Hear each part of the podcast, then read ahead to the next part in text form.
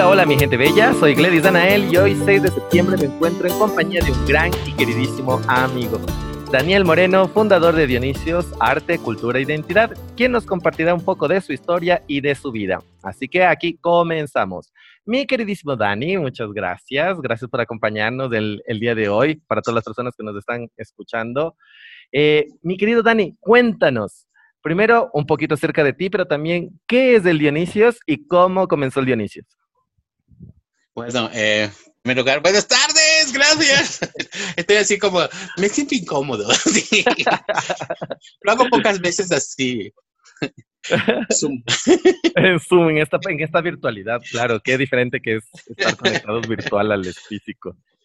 Sí, no, no, hay que, hay que ser franco. Realmente esto de la pandemia nos llevó a otras, a otras, otros tiempos y a estar así con el celular, conectado, hablando con, todo el mundo a la vez y a la vez con nadie. Ajá, yo siempre pienso en Futurama, en la Lila, en la Turanga, la cíclope que tiene en el brazo este dispositivo. Y digo, así vamos a estar todos, o sea, ya han de sacar algo para ponerte el celular ahí, porque es como que tienes que estar prendido ahí todo el tiempo.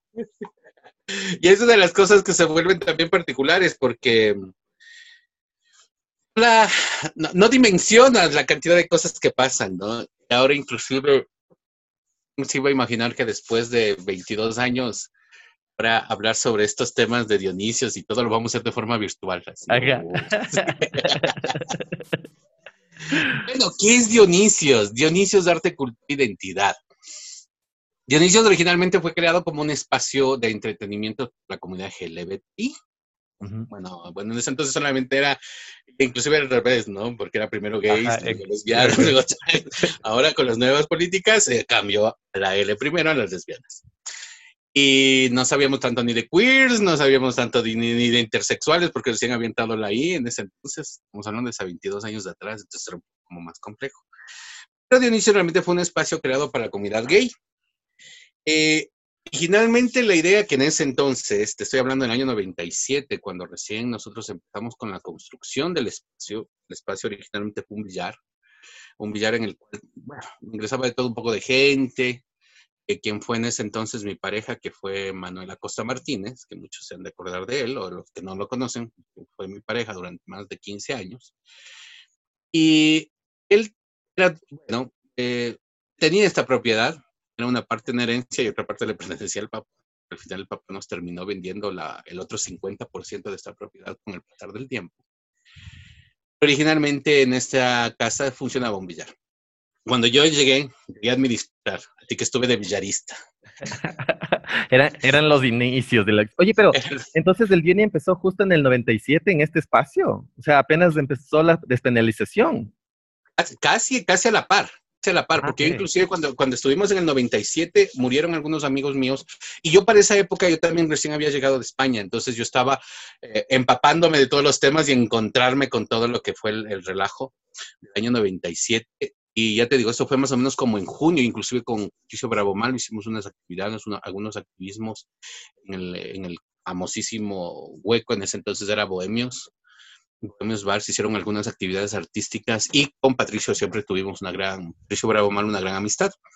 Entonces, y bien en esa misma época, en junio, julio y agosto de ese mismo año, eh, también hubieron otras eh, actividades que se hicieron en ese entonces una fundación FEDAIPS. O sea, yo estaba muy inmerso en todo el tema social y con las Cochinelli que también estaban en ese entonces buscando todo el apoyo a nivel de firmas y todo, y que eso fue como parte del boom de todo lo que pasó en el 97.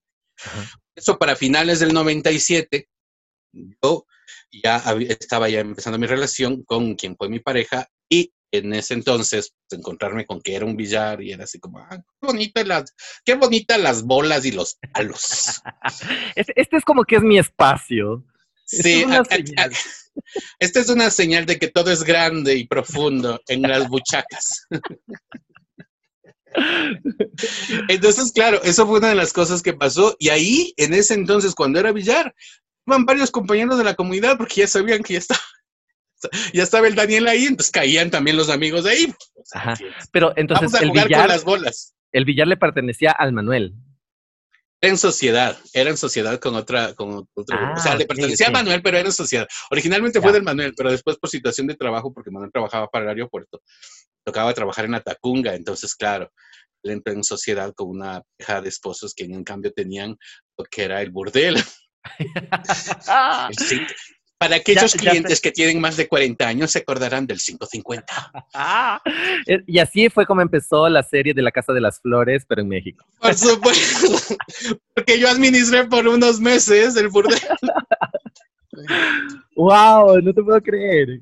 Claro, fue yo sí, cuando nosotros, cuando yo ya llegué a esa casa, a vivir en esa casa, ya te digo, o sea, por mí empezaron a entrar gays. Porque, oye, ve, Daniel tiene un billar, vamos a jugar billar, ve no sabían jugar billar, pero todo el mundo se metía a tomar cerveza y billar.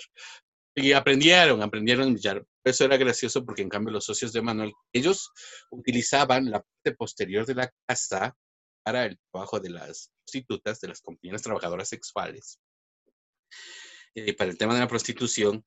Y a mí me tocaba también hacerme cargo de eso, porque al fin y al cabo la casa era una sola. Ya. Y era gracioso porque los chicos llegaban y a veces entraban heterosexuales buscando chicas y encontraban ahí a los gays, así como, ah, ¿dónde es el, el, el, el San Suset? Ah, le digo, mira, es esa puerta que es la es puerta de emergencia, baja las gradas y está atrás. Ah, entonces los, a los tipos de ley obligatoriamente les tocaba usar por el billar. Y una ocasión, los socios de Manuel me dijeron, bueno, yo eso no me enteré, no me lo dijeron a mí personalmente, pero se lo dijeron a, unos chicos. Dijeron, no, no, no, aquí no pueden entrar gays porque los gays dañan, los eh, talan al cabaret.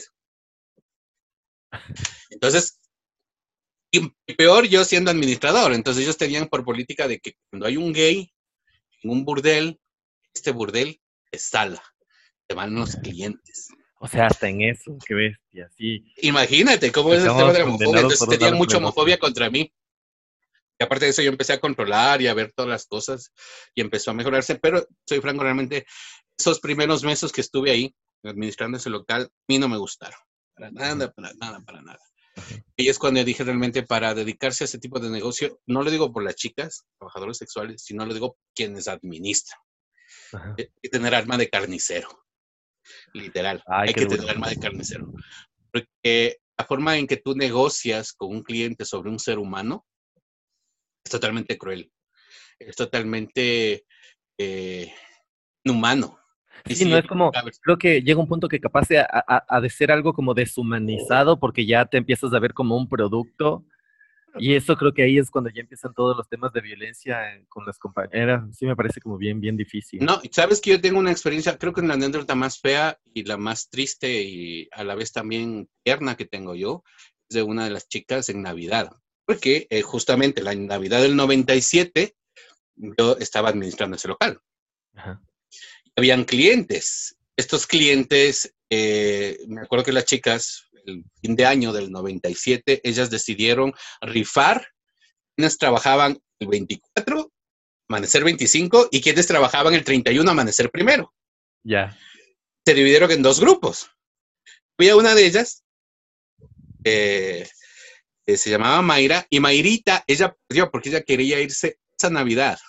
Pidió a las compañeras, oigan, yo sí quiero irme a Navidad porque compró regalos para sus hijos, compró cosas para su papá, vivían en Esmeraldas, gente súper pobre, humilde. Ella compró muchas cositas y estaba con ilusión de irse a pasar Navidad con su hijo. Una de las cosas más fuertes que poder tocaba trabajar el 24, pero sí el 31. Y las amigas, no, pero si te vas a ir el 31, bueno, 24 ya por más que quiso, nadie aceptó. Se quedó trabajando, se quedó trabajando. Y el 24 que se trabajó, amanecer el 25, hubo clientes. Uno puede decir, no, pues el 24 todos pasan. Sí, unos pasan con su papito, otros pasan con sus mamis y otros pasan con sus mamitas. Y otros pasan un chongo. Porque necesitan cariño, amor y ternura. Esas cosas de la vida. Sí, cosas de la vida y quieren su regalito también. Entonces, y, en efecto, entonces ella, un cliente, y eso es una de las imágenes que tengo aquí guardadas en la mente, verla a ella a, ebria, se emborrachó, entonces el tipo le daba de tomar y ella también empezó a tomar de par a par con él. El tipo estaba felizote, estaba bebiendo y el tipo hubo un rato en que dijo, bueno, me la llevo. Estaba ebria, estaba ebria, estaba borracho. Y se paró a discutir con Vicky porque era la matrona, era la Vicky, no era yo. Todavía no sabía de lo que era, lo que era ser matrona. Después lo supe. hubiese hecho plata. Pero bueno, ahora que ya entiendo. Ahora ya tengo la edad para hacerlo. En ese entonces era un pollito de apenas 24 años, 25 años que claro, eres joven. Claro, por supuesto, yo era bebito, chiquito. Entonces, claro, imagínate, a mí fue súper fuerte encontrarme en, un cuadro, imagínate el cuadro, una mujer sentada en una mesa, ebria, borracha, agarrada una botella, al lado un tipo discutiendo con Vicky, guiando por la plata, que costaba 180 mil sucres sacarla de la casa. Ya. ¿Ya? El otro no tenía los 180 mil, entonces le decían, no, déjame en 120, yo al fin y al he comprado botella de whisky y era esa pelea, ¿no? Regateando a la chica. Sí, o sea, pues que déjamela, yo me la quiero llevar y la otra, no, no, es que tienes que dar. Y esa discusión en un cuadro toda tenue luz de color amarillo, hubiera las otras prostitutas bailando atrás de ella. Es una imagen así súper hermosa. Surreal, ajá. Súper surreal. Y en eso escucharle yo a la Mayra gritando, don Daniel, don Daniel, yo me acerco, ¿qué te pasa? No, yo no me quiero ir con el tipo. Así borracha, me decía, yo no me quiero ir a ningún lado. Lléveme al baño. Entonces yo pensé que quería vomitar algo. Le llevo, le cargo en hombro, le llevo al baño.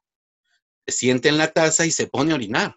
Yo quería salirme y me agarra del, del pantalón. No, no, no se vaya, quédese usted conmigo. Y me, quedó, me quedé sentado. Mientras ella orinaba y lloraba. Se acordaba de su hijo. Entonces yo era por dentro, yo así, mierda, ¿qué hago? Salgo corriendo. Y así, y cuando yo salí, yo dije, ¿sabes qué? No se va. Está súper mal, está súper chumada, ya no se va. Este momento la voy, la, la, dejo atrás, en la parte de atrás donde te digo, donde la casona vieja, había una habitación, pues entonces yo la iba a dejar en esa habitación a que duerma. La otra se pone a pelear, pero Daniel, ¿cómo es posible que me, que me quites el negocio? Si esto al fin y al cabo es la plata, nos conviene a todos así de una forma, uh, es fuerte porque no te imaginas la forma en que ella me lo dijo, me lo dijo con una frialdad y con una... Literalmente una cosa, o sea, es, una cosa, era una cosa, una cosa. Sí, está rota, no importa, llévesela. Ajá, sí, tal cual. Sí. Tal cual. Está dos por uno por poco. Entonces una de las compañeras que estaba mejor dijo, no, no, yo si quieres, yo sí me voy. Estaba mejor. Entonces ahí lo otro, ay, ya, ya, ya. Y entonces le dice, vea, el, ya, le dejo por 150 a ella. y el otro insistía en que quería con la que estaba borracha y la otra no. Y, imagínate ese cuadro, fue una de las cosas que a mí me traumatizaron. Y, y bueno, esta semana trabajé hasta el 31 y en enero fue una cosa que yo ahí le dije a Manuel, Manuel, yo no quiero seguir con este negocio, te cambian las cosas o cierras esto. Manuel dijo, no, no, déjame hablar estábamos, eh, se había cumplido el, tiempo de sociedad, porque habían firmado un documento como socios, eh, en donde las ganancias eran 50-50 y justo llegó. Entonces, justo le dije, Stenti, renuevas el contratito y sigues en esto, yo me abro y sigues con tu negocio, yo me abro. Entonces ahí él dijo, no, no, y aparte de eso que ya empezaron a llegar gente gay, ¿no? Él se empezó a sentir más en ambiente, ya vio gente gay, vio que la gente venía, se tomaba sus cervezas, que había una charla, o sea, se, fue modificando mucho el espacio. Él dijo, no, tienes razón, no, ¿para qué estar en este tipo de cosas? Eh, aparte de eso que también ya el, el, local se volvió clandestino porque hubieron muchos problemas ya con la policía, que ellos lógicamente, uh, ellos trabajaban, o sea, esta, esta gente se turnaba y trabajaban desde las 11 de la mañana hasta las 6 de la mañana del día siguiente. Yo. Llevan apenas una horita para limpiar. Entonces, había.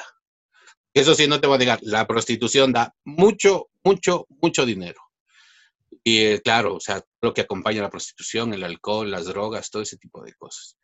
Pero ese, ese, tipo de situaciones también te llevan a pensar un poco en lo que es la violencia y la violencia que hay dentro de estos círculos, son súper violentos, los problemas que existen dentro de las compañeras trabajadoras sexuales eh, y la manipulación que hay de parte de los que manejan estas, estas, estas redes de, de, ¿ya? Porque ahí en la, en la Manuel Arrea no hay que olvidarse que cuando nuestro querido alcalde al Moncaiba, no, Moncaibo, Moncayo, perdón.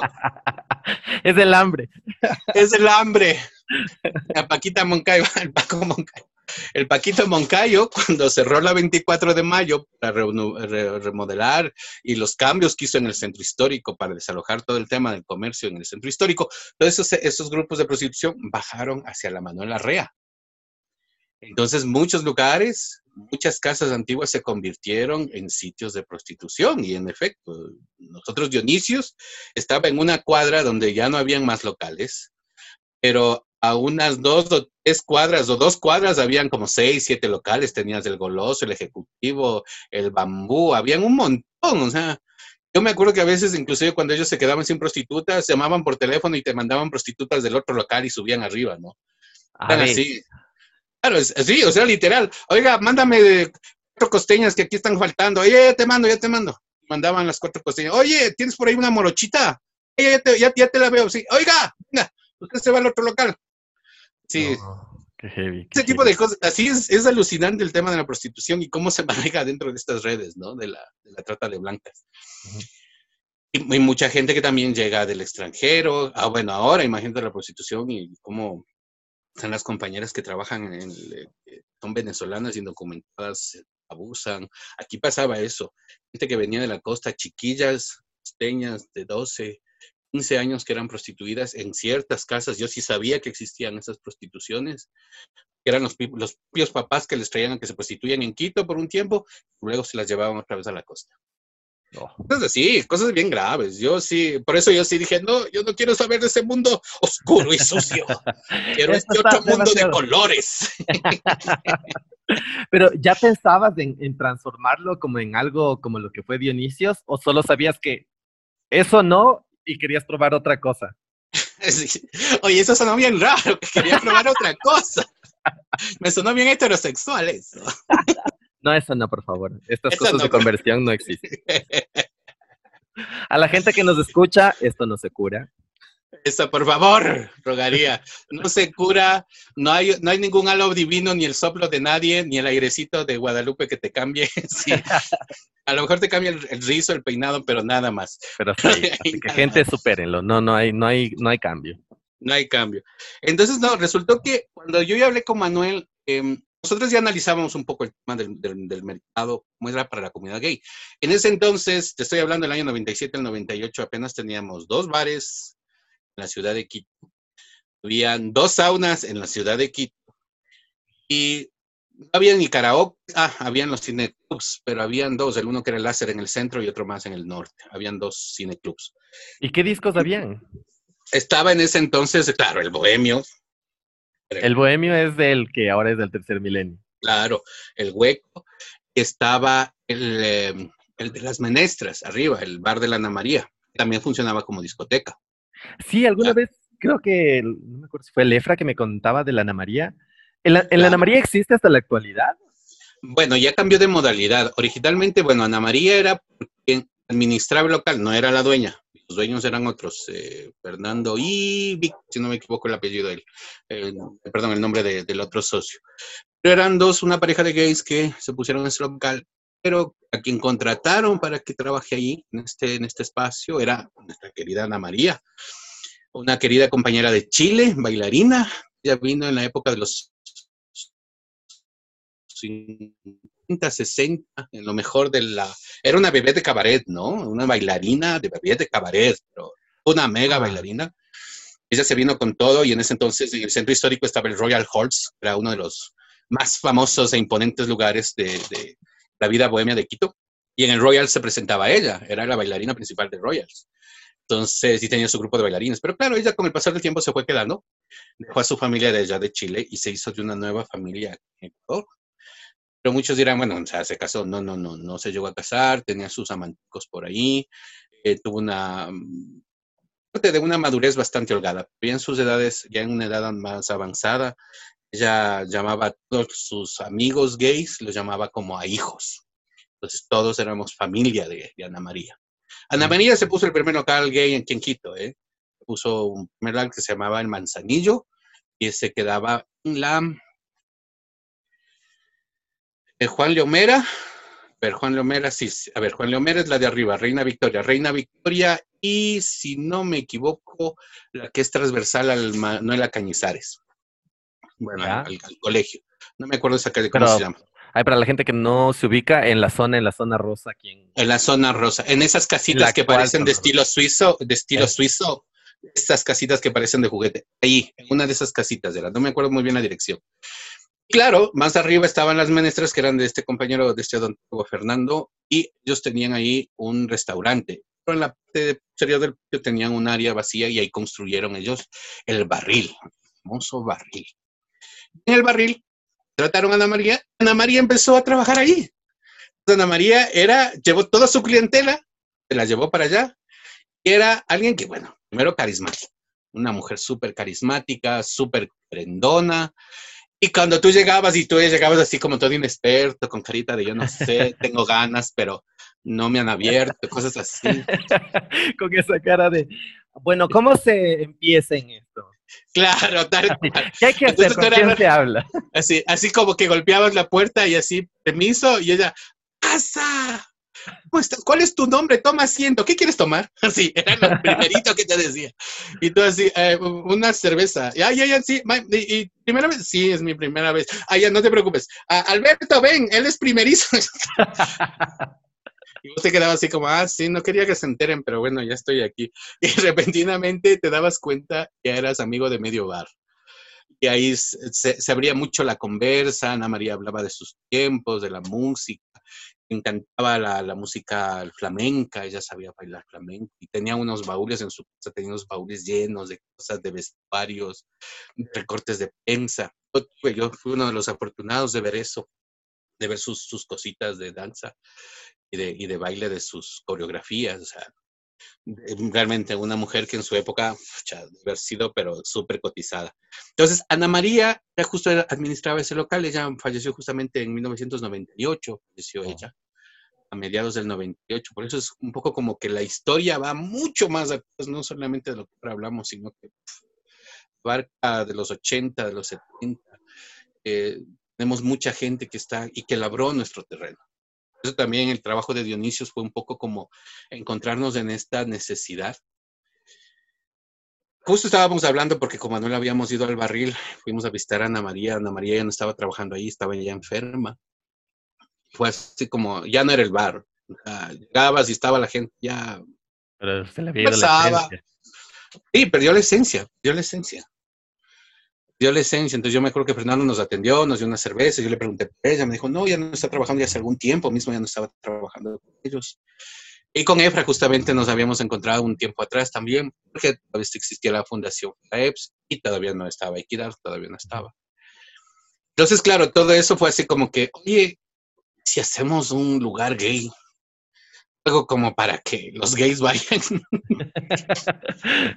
Y tú, pero si hay discos, si hay No, no, no, pero no es que es eso. O sea, nuestra intención no era ir la misma onda de todos los locales, que era netamente el tema del sexual. Ajá. Porque sí, o sea, es una discoteca, perdóname, chévere, farreas con los amigos y todo lo demás. Es un ambiente en el que sordeces, donde no encuentras un ambiente así como de fraternidad, de conversemos un rato, hablemos de nosotros, critiquemos de forma decente al resto. No, más bien por ese lado, ¿no? Entonces yo sí, en eso sí no te voy a negar que nosotros nos sentamos, ya, aparte de eso, como yo ya venía de un tema de artistas, de músicos, de gente, cuando ya se enteraron del- del espacio fue así como, oye Daniel, ¿y si habrá chance de ir a tocar, a hacer una tocadita en tu casa? Y así, verás, de que me toques lo dudo. Lo de que vayas con la guitarra y música, sí, por supuesto, encantado. Sí, hágale. No te hagas. No, no, no. Yo respetaba a mi pareja, como él me respetaba a mí. Ay, perdón. No. Luego contaré los trapitos sucios de Dionisios. Eso en el siguiente Luego capítulo. contamos eso en la segunda parte. Sí, por supuesto. Entonces, es que es muy fuerte esa segunda parte. Así que bueno, en este estamos haciéndolo light. Así que, entonces, ¿qué pasó? Y en eso no te voy a negar. Cuando nosotros empezamos a hacer las modificaciones de Dionisios, primero hay que tomar en cuenta que se drogó el artículo 516 y estábamos en el proceso aún vigente de las reformas y de ya la aceptación del articulado 23. Ujú. Entonces, entramos, recordemos, estamos entrando del 97 al 98. 97 la lucha, 98 ya empezamos. Y para abril del 98 ya por fin se instaura la nueva constitución donde reafirma el tema de los derechos de la comunidad LGBT y la no, eh, y se, saca del artículo del Código Penal, el 516, que te penalizaba por homosexual. Ah, Entonces, todo ese tipo de cosas hay que tomar un poco así como medio de incitas, porque durante ese tiempo, nosotros como Dionisios, el 14 de febrero decidimos hacer una fiesta, justamente ya nosotros ya como leyendo un poco la, situación, porque ya se terminó la sociedad tenía Manuel con esta gente, que no salimos de buenos términos, decidimos seguir, entonces esta gente nos denunció.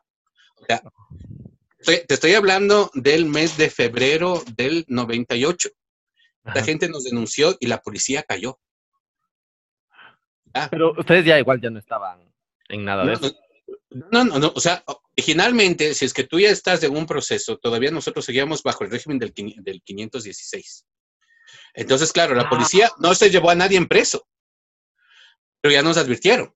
Dijeron, no pueden, eh, no, no, ustedes tienen que esperar. Y yo me acuerdo, nunca me olvidar de un policía, de un capitán que dijo, ustedes tienen que esperar que la ley se aprueba para que ustedes puedan reunirse. Mientras tanto, no. Oh, ok, yo pensé que, oh, no, qué terrible. En el 97 conseguimos la derogación del artículo 16. Sí, 26 de noviembre. Eso se celebra cada año, cada 26, la derogación del artículo 16, 516. Pero la ley inscrita, firmada y sellada vino a partir del 98, ya a partir del mes de abril. Donde se realiza eh, justamente en, la, en Riobamba, se realiza la, este esta, la, nueva, la nueva constitución, realiza justamente en Riobamba. Y eso, mm, bueno, es como parte de la historia. Entonces, claro, nos tocó ser como muy pacientes en el, en el 98, trabajar un poco clandestinamente. Nosotros ya empezamos a hacer las remodelaciones y reformas de lo que es lo que fue Dionisio físicamente y de lo que ya Dionisio como grupo. ¿eh? Pero ya ahí, ¿con qué este intención tú querías montar el Dioni? ¿Qué era en, en el 98 el Dioni? Claro, entonces ahí el Dionisio es como, lo, íbamos a abrir con los billares y todo y los cuartitos de atrás, ¿no? Ah, ok. Esa era la idea. Aprovechando la infraestructura que estaba ya presente, lo íbamos a hacer. Así como que chuta, o sea. Dionisios, arte, cultura, identidad y sexo. Eso, tal cual. Pero ahí fue cuando decidimos, nosotros dijimos, bueno, bueno, no, esperémonos. Estábamos, abríamos clandestinamente, como te dije, desde esa época de febrero, marzo y abril. En mayo yo ya empecé a hacer remodelaciones dentro del local. ahí fue cuando decidí y dije, bueno, entonces, como ya tenía gente que también quería, quería venir a hacer arte y yo que vengo de una raíz artística desde principios de los finales de los 80, principios de los 90. Y oye, Sí, démosle otra vuelta. Entonces ahí con Manuel pensamos muy claramente qué es lo que queríamos hacer y ahí fue cuando decidimos hacer el Café Teatro Dionisios, donde, digamos, música jazz, blues, algo totalmente fuera de un poco del, contexto de la onda de la locura de la tener este, este espacio de crear una pista, pero esta pista a su vez iba a ser escenario. Entonces ahí fue cuando decidí que ahí sí, absolutamente todo lo que es Dionisios, una, una remodelación y reforma de parte mía. Yo fui el que construyó, botó, limpió, desarregló y volvió a hacer. Y eso Dani lo hace hasta ahora. O sea, no sabemos del Dani, pero el Dani tiene un, tiene un problema de ver las cosas como están. Le aburre, necesita tumbar todo lo que se le cruza enfrente. Por supuesto. que eso es lo que lo ha mantenido. Oye, pero Dani, espérame, solo como para que la gente que nos escucha se ubique. O sea, cuéntanos eh, cómo era el edificio donde estaba el Dioni, para que tengamos una noción de dónde estamos ubicados y precisamente qué fue lo que transformaste, cómo era la casa y eso. Claro, aquí, bueno, primero seamos francos, estaba, eh, el sector donde se encontraba era en el sector del Benalcázar Mil, que a muchos es como muy conocido por este punto de referencia, edificio del Benalcázar Mil, justamente en el área del que elegido, el estábamos alrededor de lo que es el área del Consejo Provincial de Pichincha en la Manuel Arrea entre Río Frío y Checa. Siempre me acuerdo de eso, cuando estábamos en el Dion y colaboramos y siempre era en el taxi. La Manuel Arrea entre la Checa. Sí, tal cual, entre Río Frío y Checa. Era una, esta era una casa de tres departamentos y en la parte superior que tenían una, un mini, mini departamento que había en, la cuarta, en el cuarto piso. Era de carácter familiar. Esta, esta casa se construyó justamente en los años 40, 50 se construyó esta casa. O sea, que aparte de eso, esta casa de un renombrado arquitecto que ya ni me acuerdo, porque yo sí tenía hasta los planos, tenía esa casa. Y porque yo para derrumbar primero tenía que ver los planos. Claro, y no, además me acuerdo que cuando fuimos, que en ese entonces teníamos un grupo que se llamaba El Loto Blanco, y tú nos contabas que querías enmarcar los planos y queríamos ponerlos en ese espacito que hicimos para las exhibiciones, pero nunca, nunca se logró. Pero nunca lo pudimos hacer, que era increíble. Porque esa casa, desde que yo, bueno, yo entré y empecé a votar y a cambiar y a modificar. Dionisios, inclusive en ese sentido, eh, cuando nosotros decidimos, escogimos el nombre Dionisios con Manuel, porque esto sí puedo decirlo en conjunto. Originalmente lo íbamos a poner Flash, porque en el muro, eh, en el muro posterior, en el muro de la barra, había un gran collage de hombres semidesnudos. No habían desnudos completos ni explícitos, habían semidesnudos. Lo que llamaríamos el erotismo. Eso. Homoerotismo. Homoerotismo. Ya, así hablando con por eso, por eso tenías. Ah, ok, ahora entiendo por qué era parte de la decoración este collage que también tenías cuando nosotros íbamos. Y nosotros fuimos, bueno, ya no me acuerdo en qué año fue que fuimos 98, 97, mi amor. 2008, 2007. 2008, 2009, Ah, Dios, wow. ¿Cómo ha pasado el tiempo? Yo, sí me acuerdo de ustedes, verá, porque yo sí me acuerdo esas caras inocentes cuando llegaron. esas caras así como, bueno, ¿cómo es que se empieza por aquí? Así como cuando estaban en Elena María. A ver, pero ¿cómo es que se tiene que llamar Flash? Claro. Primero collage. Y después de collage, collage, collage, justamente. Un término muy estilo francés, pero collage. Después fue así como, no, vamos por la onda muy em, clásica entre la comunidad homosexual, que es ponerle un nombre eh, súper extranjero y griego. O sea, entonces, claro, ya había Polo, ya había, porque sí hubo un sauna que se llama Polo. Luego tenías así. Claro. Claro, luego estuvo, el, luego Espartaco Chutamangos, ¿no? Oh, mira, nunca había hecho esa conexión de esta, de esta nota nuestra de andar buscando esos referentes. Claro, hubo Pegasus, hubieron, uh, todo el mundo buscaba, entonces así como, chut, son nombres romanos. Entonces, Baco. Empezamos a buscar en Baco y todas las referencias del Baco. Y originalmente le íbamos a poner Baco. Pero por ahí, haciendo un poco de lectura, por eso recomiendo muchas veces a la gente que estudie un poquito más y que lea y coja un libro, aunque sea de entretenimiento. descubra palabras. Y ahí fue cuando descubrimos el término Dionisios, que es el término para los griegos, el patrono de las artes, es el, el patrono de la agricultura. Entonces fue así como, oh, no es solo el borracho, no, este es el que tiene sabiduría.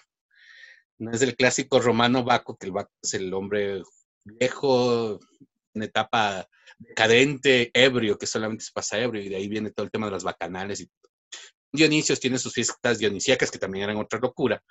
Tenía mucho que ver con el tema de la agricultura, tenía que ver mucho con el tema de las artes. Él a través del, del vino inducía o eh, llegaban al éxtasis a ver a sus musas y, y llegar a crear. Entonces eso fue lo que nos decidió escoger el nombre Dionisios el contexto que tiene para los griegos Dionisios. Cuando ya empezamos a estudiar un poco más Dionisios, nos dimos cuenta que lo que nosotros queríamos era eso, un espacio, un, oasis, un santuario, mitad de todo ese relajo en la, la urbe de Quito, donde tú encontrabas un espacio para escuchar música, para degustar de comida, para conversar, para hablar, para tomarte un trago. Y a eso quisimos aumentar el tema de la naturaleza. El ser parte de la agricultura, decidimos crear el jardín, si te has de acordar, Dionisio tenía Obvio, y, además ahorita estoy relacionando eh, toda la decoración y el tema de la agricultura y Dionisio, o sea, tenía el Dani un montón de decoraciones con plantas, un jardín, una pileta, ¡ay, cómo me acuerdo de ese, de ese jardín enfrente! Hermoso, hermoso. Claro, entonces nosotros, y parte de eso también fue el, hecho de descubrir, por ejemplo, para mí, eh, Semele, que es la mamá de Dionisios, era una ninfa de las aguas y era de la palabra de la sabiduría.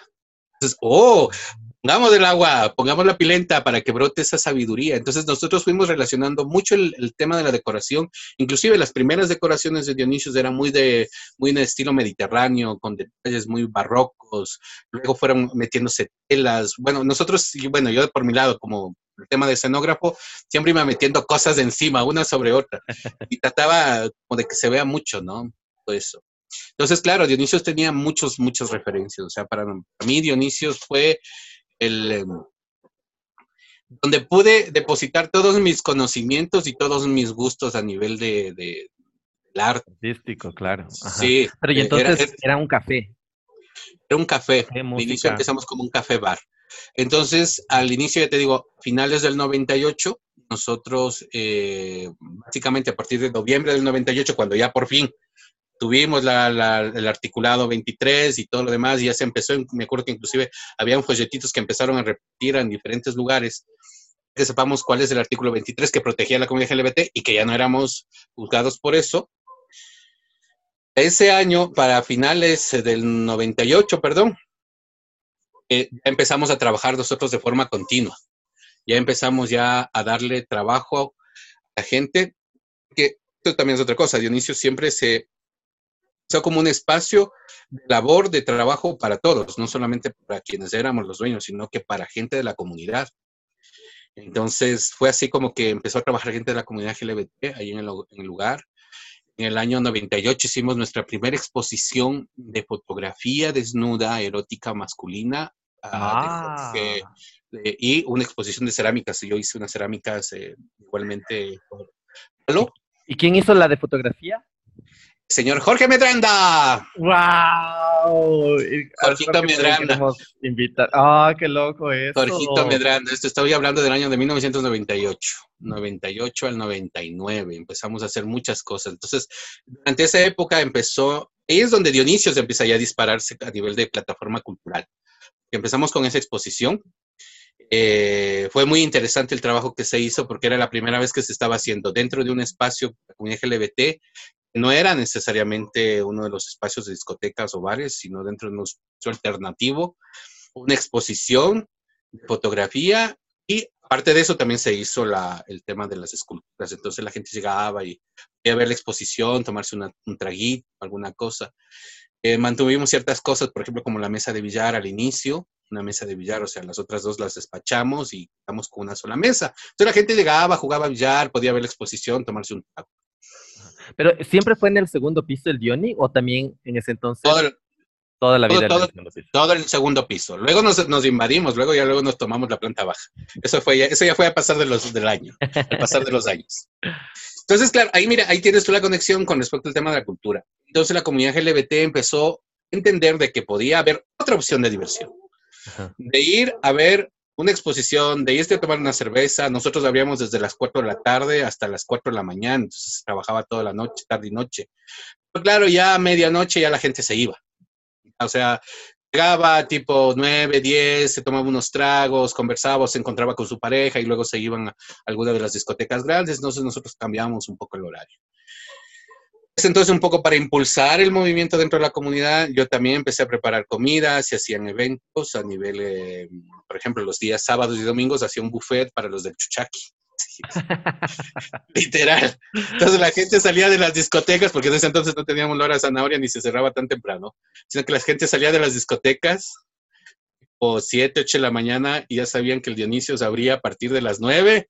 Bancabas la caminadita, llegabas y ya encontrabas desayuno, encebollados y arroz con camarón, cosas así. Qué lindo. Entonces, claro, y era gracioso porque la mesa de billar yo le ponía un tablero, luego le ponía dos niveles, ponía, la, ponía mantelería, ponía los platos y ponía las bandejas para que la gente se vaya sirviendo la comida. Dionisio siempre fue súper camaleónico. Dionisio es el transformer de los bares. Entonces, imagínate, eso, eso fue que el año del 98 al 99. Ya en la inauguración oficial lo hicimos en el 99, pero ya te estoy contando que toda este, esta primera etapa entre el 97 y el 98 fue una práctica para ya saber qué es lo que necesitaba la comunidad. Y es cuando en el año 99, justo el 14 de febrero del 99, hicimos la apertura oficial. Y ahí sí ya fue con todos los pasos. Ahí sí ya trabajamos, ya teníamos inclusive una cartelera de artistas, ya estaban, que, deseaban participar en las actividades. Pero yo sí a muchos compañeros decían, vean, lo único que les digo es, ustedes van a ir a un lugar LGBT, a un bar gay. Van a ir a tocar o actuar para gente gay. Ajá, justo eso te iba a preguntar, o sea, ¿y qué artistas querían eh, presentarse? O sea, primero, ¿estos artistas tenían noción de eso que nos acabas de decir? ¿Y qué artistas eran los que iban y se presentaban? Sabes que ahí tengo lindos recuerdos y ahí sí, a mis queridos amigos de artes, y yo los amo, los adoro y los aprecio porque nos conocemos de toda la vida. Y fue muy interesante, no te voy a negar, eh, entre los grupos, cuando nosotros les hicimos la propuesta, o sea, miren, este espacio, pueden venir, nosotros, en ese entonces se cobraba, era 15 mil sucres cobrábamos, 15 mil sucres de ese entonces, ¿no? ¿Cuánto, ah, más o menos, cómo sería ahora eso? Nosotros empezamos, cuando nosotros empezamos a cobrar un dólar, o sea, la entrada, o sea, 25 mil sucres, y eso era carísimo. Ya. Que recordemos que justo en toda esta etapa que te estoy hablando, ya en el 98, 99, entramos ya en las broncas de la, adolescencia. Ya, esa fue otro, otra hecatombe dentro de la vida. Que a eso súmale erupción del volcán Pichincha. sí. y vamos a terminar como Pompeya, todos cubiertos de cenizas, pero lindas y petrificadas. Acomódense, mueran dignamente. No, Así, tal cual. Entonces, claro, imagínate, entre el 98 y 99 tuvimos ya todas estas, estas broncas y este el tema de, de la dolarización, ¿no? Eso fue un golpe súper duro para todos. Dionisio estaba en una de las zonas de tránsito de todas las manifestaciones y marchas. Eso fue una de las cosas que, bueno, ya las conversamos, te voy a ir contando, porque Dionisio se, convirtió en, uno de los pocos espacios que brindaban apoyo a muchos compañeros periodistas y medios de comunicación y se convirtió en la sede muchas veces de la plataforma, porque eso también hacía Dionisio, era un espacio de colaboración y participación. Entonces era graciosísimo, esto sí no te voy a negar. Cuando empezaron a llegar los primeros grupos, primero tuvimos a nuestro queridísimo amigo Guido Navarro, con su grupo Cronopio. En ese entonces en Cronopio llegaron los clowns eran, estaban estudiando con el América Paz Niño, que luego formó su grupo Lunasol, el, el Cacho, el, nuestro querido eh, Carlitos eh, Acosta, el Fernando Acosta, que es el piloso Malatinta, que es el Vladimir Centeno. Tengo ahí unas fotografías que llegué, así encontré unas fotografías que tengo ahí de los compañeros, quienes en ese entonces estuvieron. Entonces tuvo Teatro del Cronopio, mi queridísimo grupo Entre Telones, Patricio Guzmán. En ese entonces él había ganado un premio a nivel iberoamericano dramaturgia, era el joven, la joven provincia ecuatoriana de la dramaturgia ecuatoriana. Patricio Guzmán Mazón, sube él con una obra que ahí participaban varios integrantes, versos de sal y canela. Entonces se hacía el canelazo en el escenario, se servía el canelazo a la gente, se servía. Era muy linda esa obra, era una obra de teatro danza. Entonces, estuvo esa obra, luego estuvieron compañeros de la Compañía Nacional de Danza, de la Frente Independiente de Danza también, tuvimos compañeros, empezaron a hacer funciones, espacios claves de Edgar Balseca, un queridísimo, perdón, Edgar Vega, un queridísimo compañero de, las tablas, fue con una obra costumbrista, a la caballo, los huevos subieron. Era una obra totalmente pastusa, ¿no? Con chistes pastusos, muy lindo. ¿Estás hablando del, del, Edgar Vega del Blackout? No, no, no, no, estoy hablando de otro. Ah, okay, okay. Recordemos que hay bastantes anónimos por aquí en esta vida. Él era heterosexual con su esposa y era gracioso. Mira, eh, era una pareja de heterosexuales, esposos, mucha trayectoria escénica. Cuando ellos conocieron Dionisios y decidieron presentarse en Dionisios, así como, sí, ¿por qué no? Hagámoslo para, es para ustedes. Es, eso era lindo porque ellos cuando se presentaban en Dionisios lo hacían el público. Me acuerdo que cuando presentaron la verdadera historia de la Caperucita Roja, el grupo del Cronopio, fueron ocho clowns en escena. Ver a los ocho clowns haciendo sus payasadas y metiéndose entre el público. Y eso era una cosa que te rompe por completo las ideas, ¿no? Porque tú dices, no, pues, o sea, eso, eso fue abriendo la puerta, ¿no? Para hacer otras actividades. Esto fue entre el 99 entrando para los 2000. Y justamente para esta época del 2000 fue cuando, en cambio, nosotros como Dionisios, y ahí sí, bueno, con colaboración de otros compañeros, decidimos hacer el primer concurso de stripper de Ciudad de Quito. Oh. Mr. Dionisios. Entonces fueron cuatro semanas, tres finalistas. Al final, se muchos cuatro semanas. Pero ahí viene el tema. ¿Por qué? Porque nosotros decidimos hacer, en ese entonces, por ejemplo, habían los Triple Day, que fue una, una de las cosas muy graciosas que se hicieron, que nos venían, nos, llegaban los videos, así, oh, llegaban videos, verán que estoy hablando de videos, ¿no? No estoy hablando de internet ni nada. Nos llegaban videos, así como, mira, eh, grabamos esto en Nueva York, de los Triple Day. Entonces tú veías y wow, las escenografías, los efectos, los diseños de vestuario. O sea, no era solamente el tema de que un hombre suba al escenario y se desnude, no. Era el show. Cómo llegaban, cómo se movían y todo ese proceso. Entonces, nosotros, un poco viendo por ahí, decidimos hacer nuestra versión para ver si es que habían stripper, porque nosotros queríamos meter stripper, porque ya los gays empezaron a pedir cosas más fuertes, ya no solo teatro, ya queremos ver algo más. algo más para nosotros. Claro. Nosotros decidimos hacer. Obvio. Años de represión, ya queríamos ver algo más. Entonces ahí decidimos hacer este concurso el Mr. Dionisios. ya encontré por ahí unos recortes de prensa y encontré algunas cosas. Y parte del jurado fue el Jorge Medranda, ¿eh? América Pazmiño, actriz, actriz y productora. Eh, em, Jorge Medranda, Lothar Sánchez, un queridísimo compañero que ahora vive en Europa, en Italia, eh, y Manuel Acosta eran los cuatro jurados del representante del Dionisio. Eran cuatro jurados a quienes estos chicos, muy avesados en su época, decidieron a ser stripper. Y el curso duraba cinco semanas y para eso ahí es donde quiero, ahí viene un poco todo el tema de lo que es la transición que tuvo Dionisios a nivel escénico.